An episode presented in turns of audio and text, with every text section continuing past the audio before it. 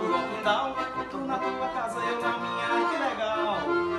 É o forró do lockdown, tu na tua casa, eu na minha, que legal.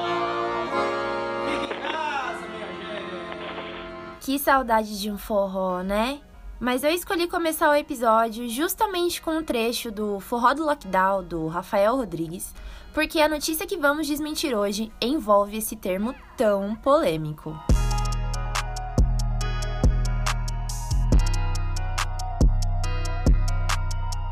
Oi, eu sou Ana Beatriz Felício e estou em Quarentena, o podcast criado pela Agência Mural de Jornalismo das Periferias.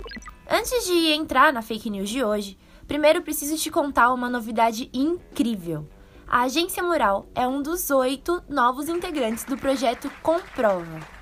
Para quem não manja, o Comprova é uma iniciativa que reúne diversos veículos e associações de jornalismo com o objetivo de combater e checar peças de desinformação, ou seja, as notícias falsas que ficam circulando por aí.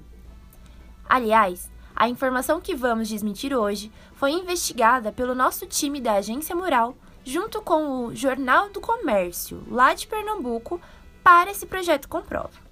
É uma história que veio do Twitter e viralizou, dizendo que a Organização Mundial da Saúde condenava o lockdown. Mas espera, como assim? Gente, já vou adiantando que essa postagem é totalmente enganosa. A OMS não chegou a condenar o lockdown totalmente. Quem publicou a desinformação foi a deputada federal Major Fabiana. Acontece que ela tirou de contexto um trecho de uma entrevista de um representante da OMS, na qual ele falava sobre os impactos econômicos do lockdown, e ainda por cima disse que o cara era diretor da OMS, o que não é verdade. Realmente, a Organização Mundial da Saúde admite que existam impactos econômicos e sociais negativos, principalmente para os mais pobres, com a adoção do lockdown. Mas isso não significa que a organização tenha mudado de opinião. Políticas de isolamento continuam sendo parte da estratégia para ajudar a conter o coronavírus e evitar a superlotação de hospitais. Ah, vale lembrar que não existe o consenso do que o termo lockdown signifique. Em inglês, na tradução literal, é algo como bloqueio total ou confinamento.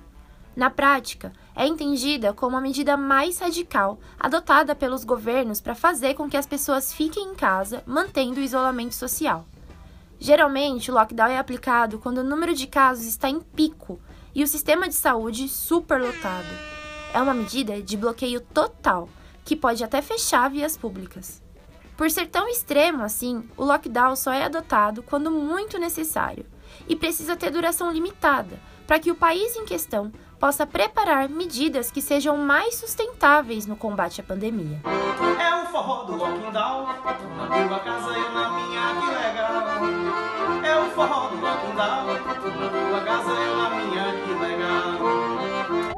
Bom, se você ainda está com alguma dúvida sobre o que falamos aqui, é só acessar o texto da checagem completa, feito com a colaboração da equipe da Agência Mural, lá no site do Comprova.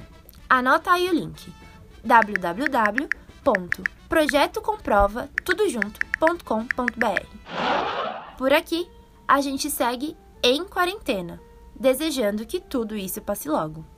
Compartilhe esse podcast com seus amigos e familiares e conta pra gente quais foram as últimas fake news que você trombou por aí. Esse podcast teve edição de Wagner de Alencar e edição de áudio da Juliana Santana. O apoio é da Embaixada e Consulados dos Estados Unidos no Brasil.